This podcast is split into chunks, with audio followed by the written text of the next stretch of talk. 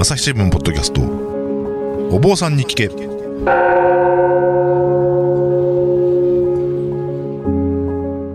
朝日新聞コンテンツ編成本部の久保智義です。不安を抱えて生きる人々が大勢いるコロナ禍の時代日々の気になるあれこれをお坊さんに聞いてみようということで始まったお坊さんに聞け。いつもとはちょっと視点を変えて普段の生活では得られない気づきを発信したいということでお送りしています。えー、今回も大阪文化部の武田真潮デスクはお休みで、えー、代わりに私久保がお送りいたします、えー、前々回はですね自死それから前回は安楽死や尊厳死について仏教ではどう捉えられているかということを、まあ、あのお伺いしてきましたけれども、え、今回のテーマは、え、人工妊娠中絶です。えー、お相手はあ引き続き龍谷大学の特任准教授で、えー、浄土浄土真宗本願寺派のお坊さんでもある、えー、大谷由香さんです。どうぞよろしくお願いします。お願いします。えー、さてですねあのつい最近なんですけれどもあのこの放送あの収録している7月時点ではあの最近なんですけれども、えー、アメリカから驚くべきニュースが入ってきましたね。あのアメリカの連邦最高裁がその人工妊娠中絶を憲法が保障する権利として認めていた1973年の判決を覆す判決を下したと、えー、なんかちょっと時代が巻き戻っちゃうような感じですけれども大谷さんこのニュースどんなふうにご覧になりましたでしょうか？はい、あの本当に知ってあのショックを受けました。アメリカという国は私にとってはなんていうかそういう個人の権利であるだとかあの尊厳であるだとかそういったようなものを非常に高く評価するというかあのまあ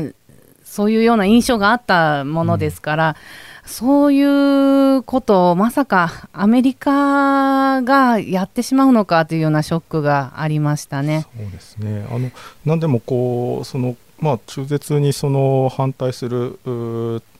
ていうのは大体こうキリスト教の、まあ、主に多分カトリックの方々なんでしょうけれども、まあ、そういう方々にそのアピールしようということでその共和党のこう歴代大統領候補者っていうのはもう1980年代からずっとこうそのこの1973年の中絶を認めるという判決をですね、まあ、見直そうと。でそのためにこうそのそれを見直すということをこう掲げる判事をですね、えー、連邦最高裁に指名しようということでずっとこう公約としてきたという歴史があるようで、うん、まあ、ちょっと背景に宗教的なものもあったのかということなんでしょうけれども。そうですね、あのー、まあ、これもほんこの、まあ、今あの録音している、まあ、ところでは最近ですけれどもオハイオ州の方でもわずか10歳の女の子がレイプによって妊娠してしまったそれに対して、まあ、裁判の場で、まあ、何かのこれは機械だと思いなさいというふうに言われて、まあ、あの州のあ法律の方で中絶を認められないというような判決が下りたというようなことも知ってですねあうん本当これはちょっと、まあ、どちらにしてもやっぱりこれ宗教的な背景があるんだろうと思うんですけれども。うんうん辛いなというふうにあの同じ女性として思いました。そうですよね。いや受け入れなさいって。うん、うん、それをこうどの立場の人が言う言えるんだというような気がしちゃいますよね。本当に全くそうだと思います。うん。あのまあそうやってこうアメリカではこうかなりそのこう主張の対立っていうのが鮮明になっていてっていうところで。で、まあ、翻ってじゃあ日本はどうだろうかっていうところで言うと、まあ、そんなにこうであの中絶がダメだ絶対禁止だなんていう論調は今のところないわけですけれども。で、まあ、日本でこうその中絶みたいなところでパッとこう思い浮かぶものといえばあの水黒洋っていうのがあるかと思うんですけれども。これはあのどういった儀礼だというふうに言ったらいいですかね。そうですね、あの、やはりあの幼くして亡くしてしまったお子さんに対する、まあ、供養というような形で行われているのが、うん、あの水子供養で、あのー、ある意味であの本当に女性の、まあ、救済になりうるあの法要だなというふうに私自身は思ってるんです。はいあの浄土真宗ではこういったような水黒用っていうのはあのしないんですよね。あそれはその例にならないっていうもう即そうですね。そういったようなところもありますし、はい、あのまああの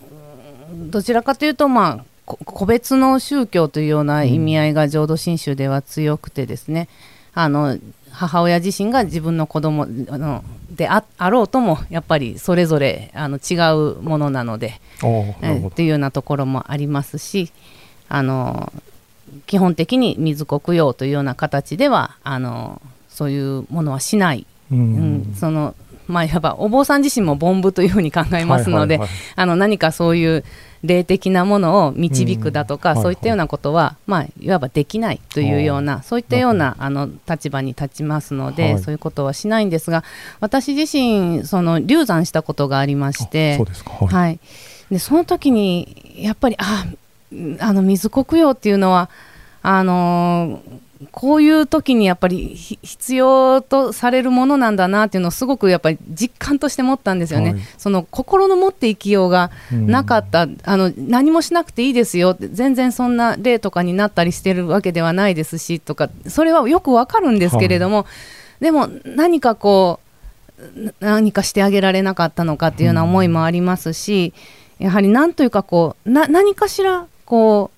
まあ、お医者さん自身もあのこういうことはよくあることですから、うん、お母さんが何か悪かったとか、はい、そういったようなことではないんですよというふうに言われるんですがなんとなくやっぱりこう、はあ、子供のために何かできなかったんだろうかという罪悪感を感じることがあったんですよね。うん。はい、で流産しただけでこういうような思いを持つのだから、うんあのましてあの妊娠中絶をしなければならない立場にあってしまった女性の、はい、その気持ちたるや、うん、あのどれほど辛いものなんだろうかというものも、うん、その時に同時に思ったんですよね。はいはいはい、そうでしょうね。だからやっぱりその水黒用されるお坊さんっていうのはやっぱりこういやお母さんには罪はないんですよってこう言ってあげたいと。その中絶って罪じゃないんですよってこう、まあ、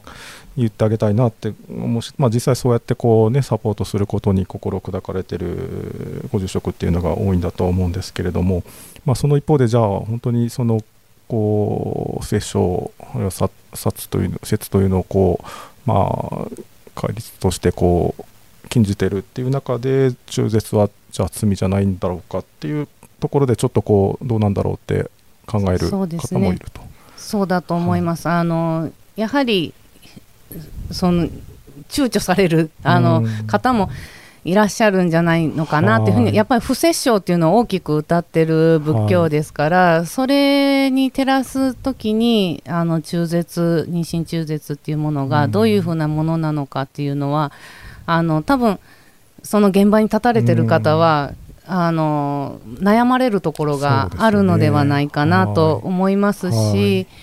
その女性の立場自身としてもやはりそれをお坊さんになかなか頼みづらいその罪だと言われてしまったらどうしようかというような気持ちがどうしても出てきてしまうんではないかなというような気がするんですよね。あのまでズバリこう中絶は罪なのか罪ではないのかっていうことでいうと、うん、仏教的にはどう捉えるということなんでしょうか？はい。あの命の始まりをまず仏教ではどこに置いていくかというふうに考えた時にですね、そうするとあの本当に受精の瞬間に、まあ、認識が生まれるでその時点で命が始まるというふうに一応立像の中では規定されてるんです。なのでそういう意味であのどんなに小さな命というか出来上がったばかりの命であっても、うん、殺してはならないですよっていうのがあの説会の中には規定されてるんです。で、ねはいはい、でもあのこれはですねあの注意しておきたいのは、はい、そのまあ律を守るお坊さんであるとかあるいは海女さんが、うん他人の妊娠した方のおなお腹の中の赤ちゃんを殺してはいけない、はいはい、うん、だからどんな人でも殺してはいけませんよという中でそういったような言説が出てくるんですけれども、はいはいはい、じゃあ実際に妊娠してしまった女性に対してその中絶はいけませんよってこれはあの悪ですよというようなことをあの定めているかというと決してそういったようなことはないんですね。なるほど。そのこう女性、まあ、中絶をした女性側が罪になるかっていうことは書かれてなくて、あくまでそのこう、まあ、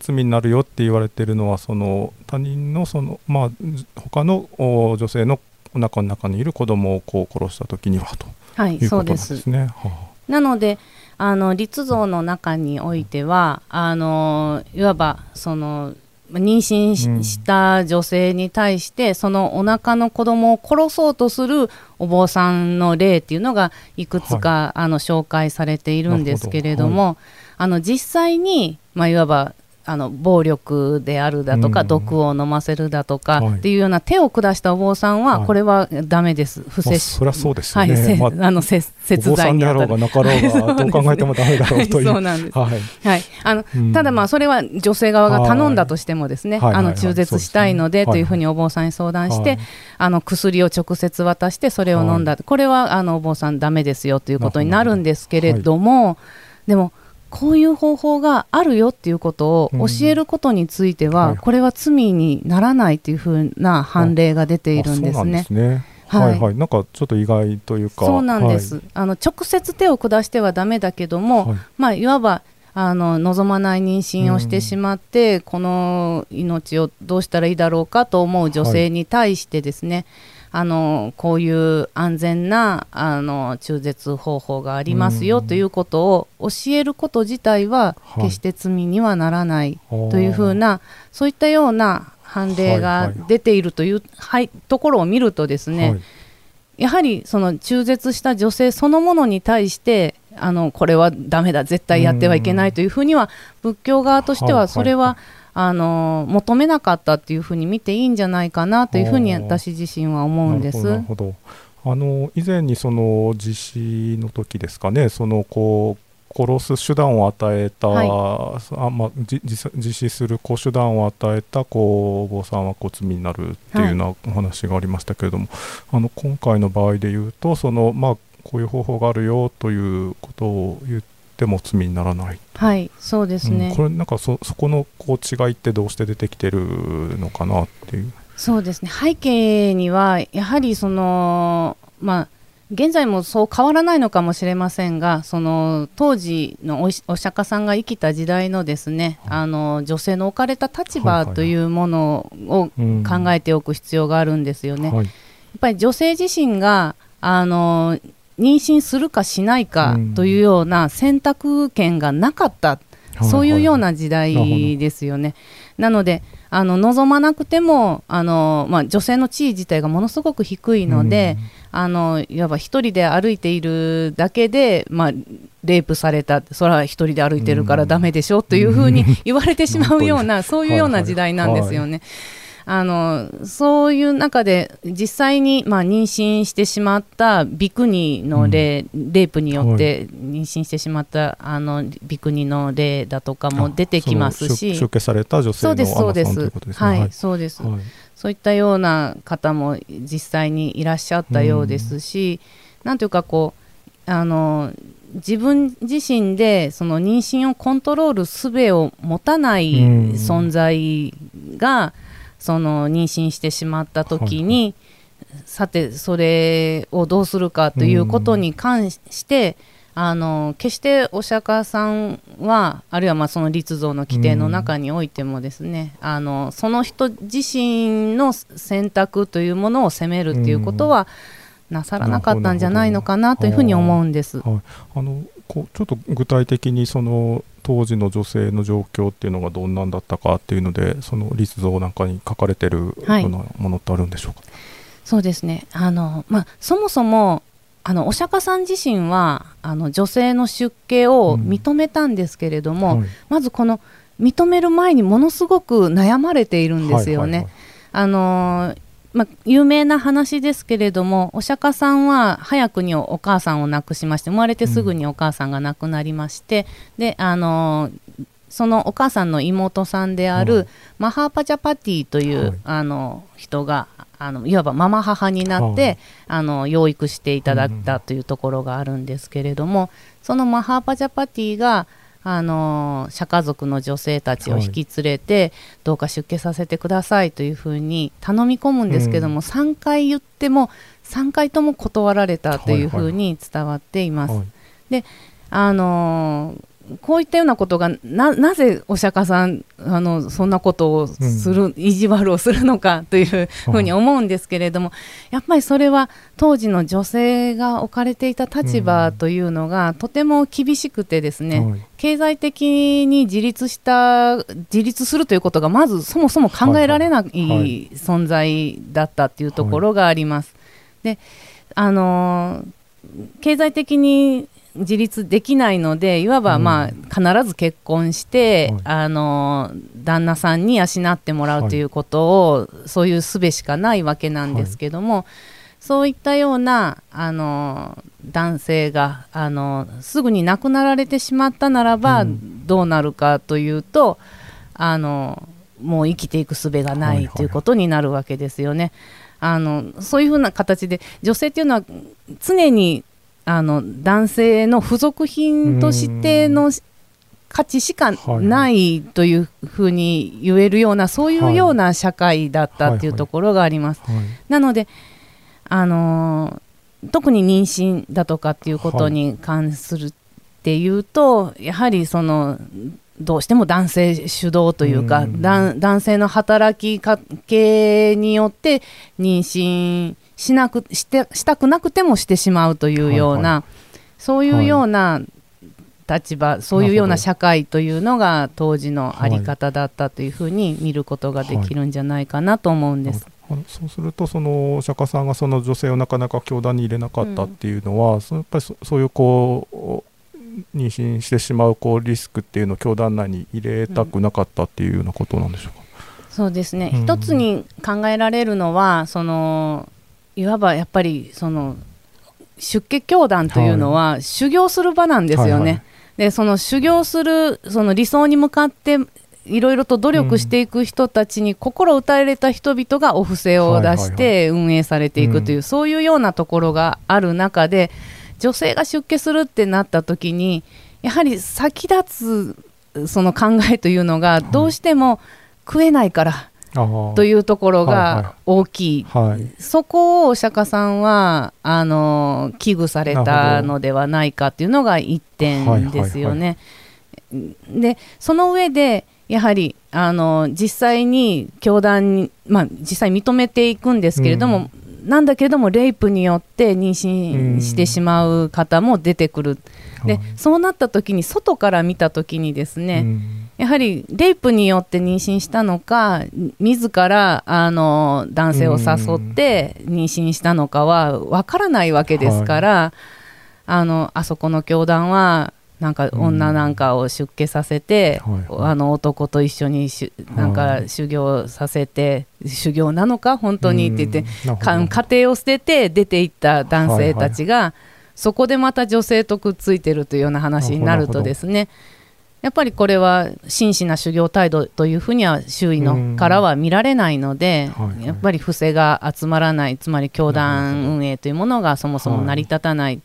あのはい。そういう意味でやっぱりそのこの当時において女性を出家させて一緒の教団の中で、まあ、あの運営に関わらせていくっていうのは非常にリスクだったんだろうなというふうに思うんですよね。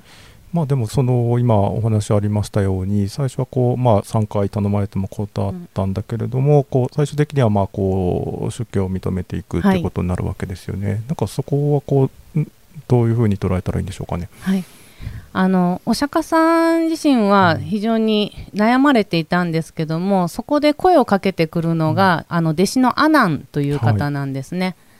えーこのアナンという方があまりにもマハパジャパティとそのお釈迦族のですねお女性たちがかわいそうだというふうに思って、お釈迦さんにこういうふうにあのお尋ねするんです。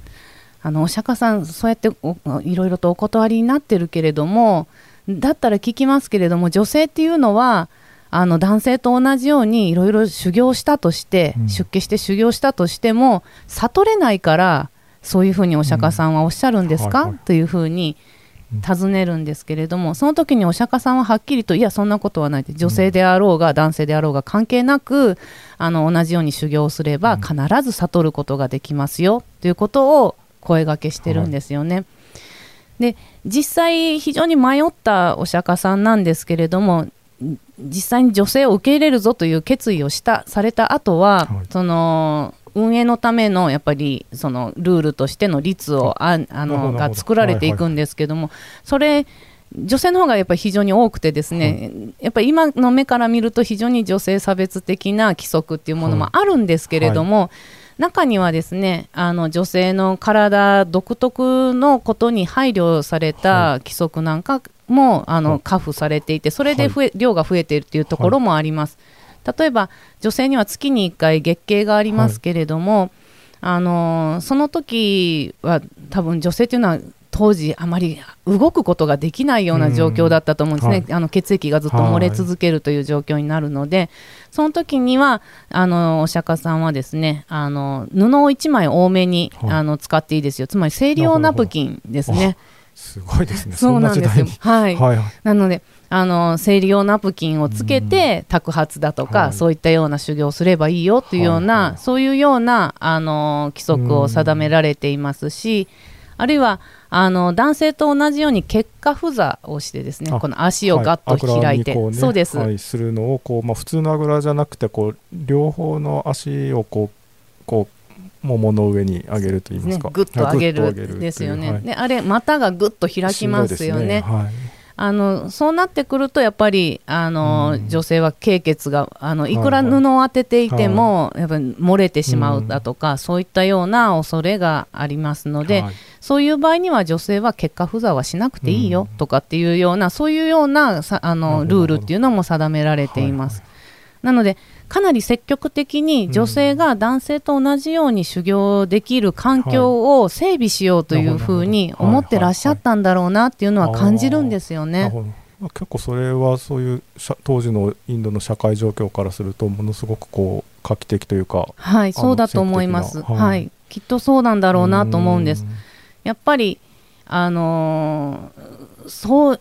女性がそもそも出家するということ自体が考えられない社会において、まあ、一応じゃあやるっていうんだったらやらせてやるよっていうのではなくてですね、うん積極的に、あのその女性の体に配慮したあのー規則も設けつつ運営していこうというふうな姿勢を見せていたんだろうなというふうにあの思います。なるほどなるほど。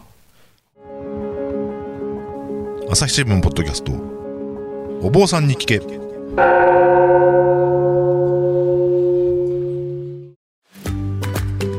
SDGs シンプルに話そう。パーソナリティの木田光です。ニュースの現場からお聞きの皆さん。朝日新聞ポッドキャストには他にも番組があるって知ってますか？最近よく聞く SDGs という言葉。優等生的綺麗事不散臭い。そんなイメージを持っているあなたも大歓迎。まずはシンプルに話してみませんか？複雑な世界がちょっと生きやすくなるかもしれません。アプリから SDGs シンプルに話そうで検索してください。あの、まあ、今そうやってこう、まあ、当時の社会状況が女性に非常に厳しくてでもまあ仏教教団としては最終的にはその出家を認めていってっていう状況があったと。でただその現実問題としてはやっぱりその女性の出家者がこうレイプされたり妊娠して、したりというようなことも実例として書かれてるんでしょうか？はい、そうですね。実際にその、妊娠してしまってですね、これは実際にレイプされて妊娠したものなのか、あのー自分自身でだったのかわからないんですけども、いつの間にか妊娠されていたその、うん。まあ、出家した女性はい。ビクニと呼ばれるんですけども、その方がトイレにまたがった時にですね、うん。その中の胎児をあの、まあ、産み落としてしまった、はいはいはい。でそれで黙っていたんですけれども、あのまあ、在家の独身の方がですね、はい。おおトイレの掃除に来られた時に、うんその胎亡くなっている胎児を発見して、あのなんてことだっていうことで大騒ぎになって、うんあのその彼女自身は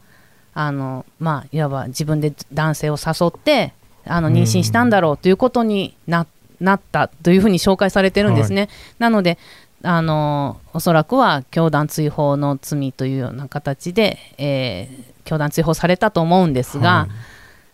い。もう実際のところ分かんないよなと思うんですよね、読ん読んでいて、ねはい、うん。言い出せない、言い出せずにトイレで産んでしまう、これ、今も日本でもよくありますよね。本当なんかこうたまにんトイレでとかあるいはこ公園にねこう置いてとかって言ってで女性があのい遺棄したっていうことでまああの逮捕されたりっていうことがあってなかなかこうね一面ではああそんなひどいことをって思うんだけれどもなんかそのね状況を思うとなんかどうだったんだろうという。そうなんです、うん。本当に。でやっぱりそのねそうなるにあたって必ず男性の、ね、存在があったはずなのに、そこがあの透明化されているというのはこの立像の中でも同じところで、その彼女を妊娠させたのは誰かとかいう問題にはならずにですね彼女自身の問題とされてしまってるんだなというのが、うんまあ、透けて見えてくるところではあるんですけれども、はい。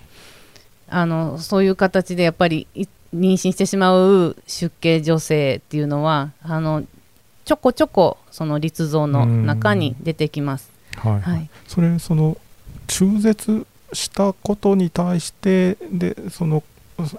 罪を問うっていうのはただ先ほどのお話ですとな、記述はないっていうことなか。ったないです。はああの今のお話、はい。そのまあいわばトイレで産み落としてしまって、はい。子供をまあ遺棄してし殺してしまったという事件なんですが、その実際にこの遺棄して殺してしまったということを問題にする中で出てくる話ではないんですね。はいはい。これここで問題になってくるのはそういうこともあるから女性はトイレでまたいではいけませんっていうそういうような規則にそっちかはい、そっちに、はい。そっちの話の例として出てくるんですよね。なんかそれよりももっとこうん。のあ赤ちゃんの話の方が大変じゃないのと思うんですけども、そそこには話が至らないんですよね。やっぱりそこ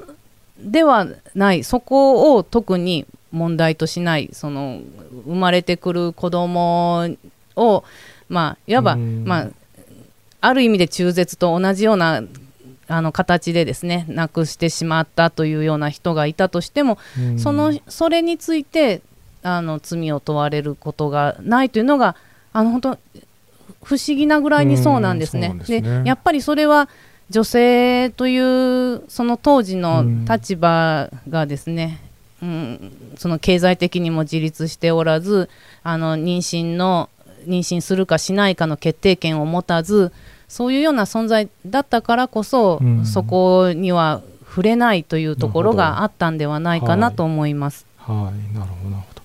あのまあじゃあこう中絶っていうのはこうまあ罪ではないっていうのはこうまああ多分その記述がないないっていうことで、はい。まあそうなんだろうなというところそうでです。すね。はい。でまあただその記述がないっていう中で言うとまあその今こう生きてるわまあ私たちがですねじゃあこうそのどうどういうふうにその、うんまあ捉えてで、えーまあ、中絶された方にもこうどういうふうにこう接していけばいいのかっていうところが、はい。あの逆に問われてくるのかなと思うんですが、はい、そうですね。書かれていないことですから、あのーやはりその女性そういったあの苦しみを抱える女性に対してですね、あのまあそういう人に対して、まあ、仏教的に罪ですよ、罪じゃないですよって言ったところでですね、うん。まああまり、ね。あまり意味がないというところがあるんですけども、はい。そういう女性にではどういうふうに仏教者として寄り添っていけるかということはい。がとても大切だと思うんですけれども、あの実際その、まあ、女性自身の立場が非常に低い時代に仏典というのは編まれていますから、あまりそういう中絶した女性に対する声かけの言葉っていうのは実際には残っていないというか、まあそうね。はい、実際はい。にそこその人が主人公になるっていうことがまずあまりないっていうところがあるんですけれども、しかし、まあ、あの同じように大切な人を自らの手でなくさなければならなかったという苦しみに寄り添うというようなはいはい言葉はたくさんあるんですね。あの代表的なものがあの自分の父親を殺したアジャセ王という方がいらっしゃるんですけれども、この人はあの自分の父親が王様ですから、その王様の地位を奪ってですね自らが王様になりたいと思って、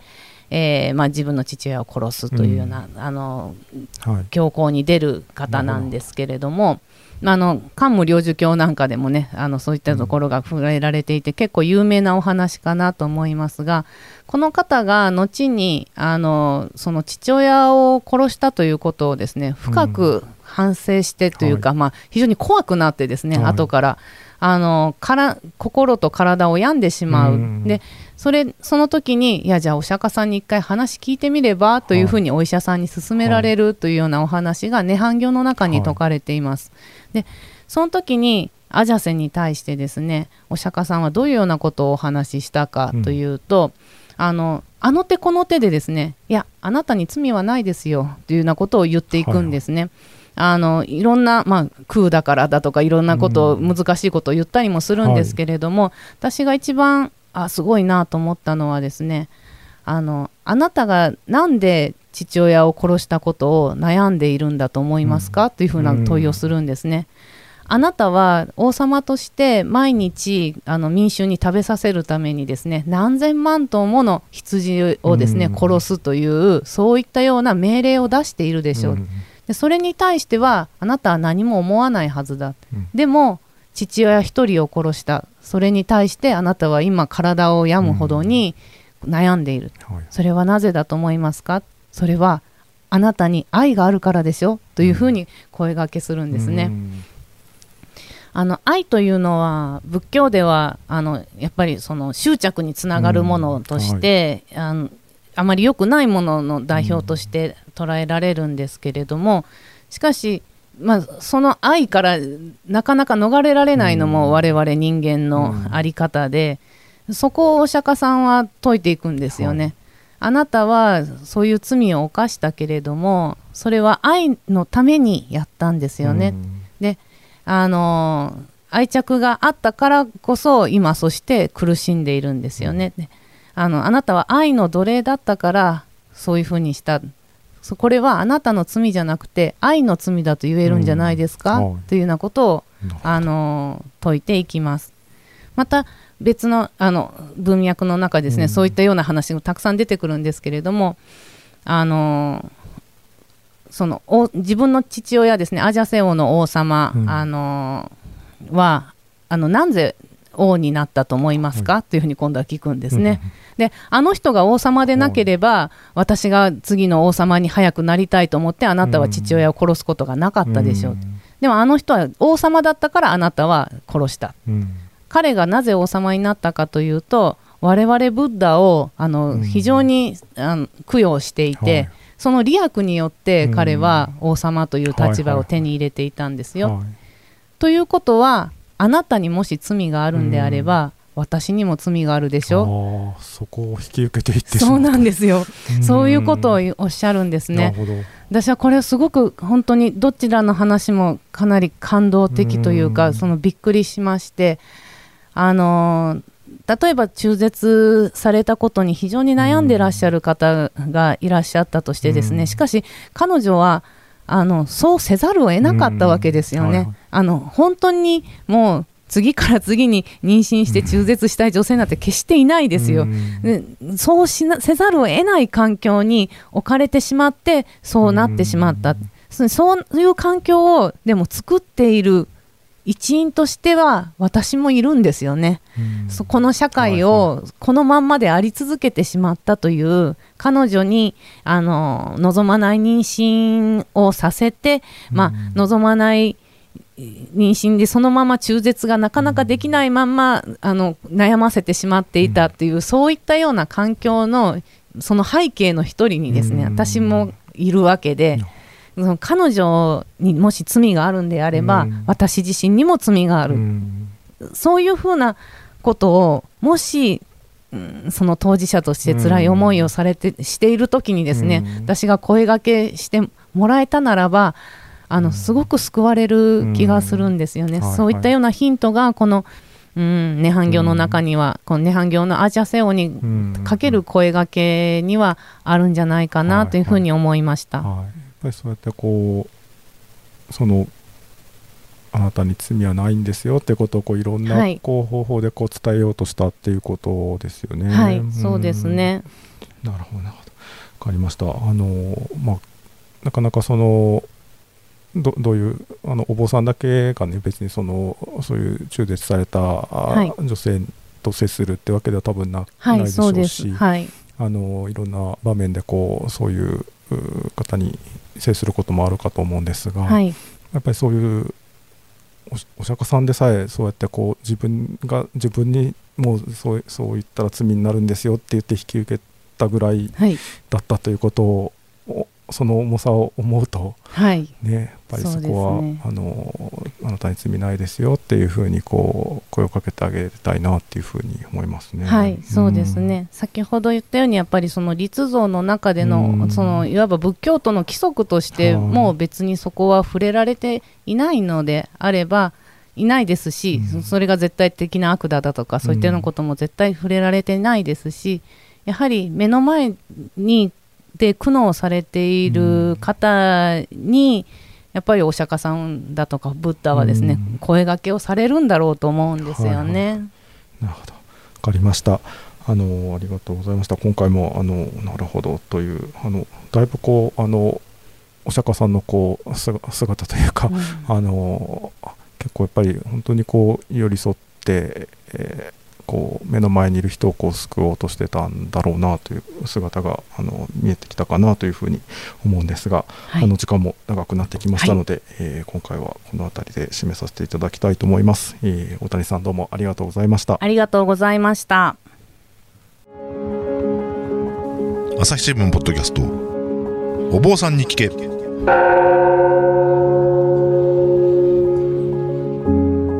ー大谷さんどうもありがとうございました。で、えー、と今回はあの、まあ、あの人工妊娠中絶っていうことであのお話をお伺いしてきましたけれどもあの大谷さんあの聞くところによるとあのこの龍谷大学にジェンダーと宗教研究センターというのがあってその副センター長になられたと。はい、そうです。こはい今年度あの副センター長に、はいまあ就任というんですかね、なんか、は あの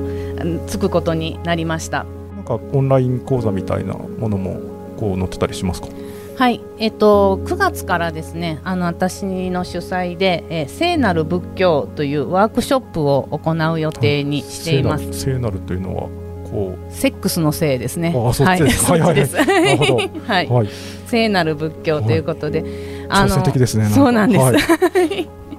あのこれはですね、まあ、いわば、まあ、げ現在においてですねやっぱり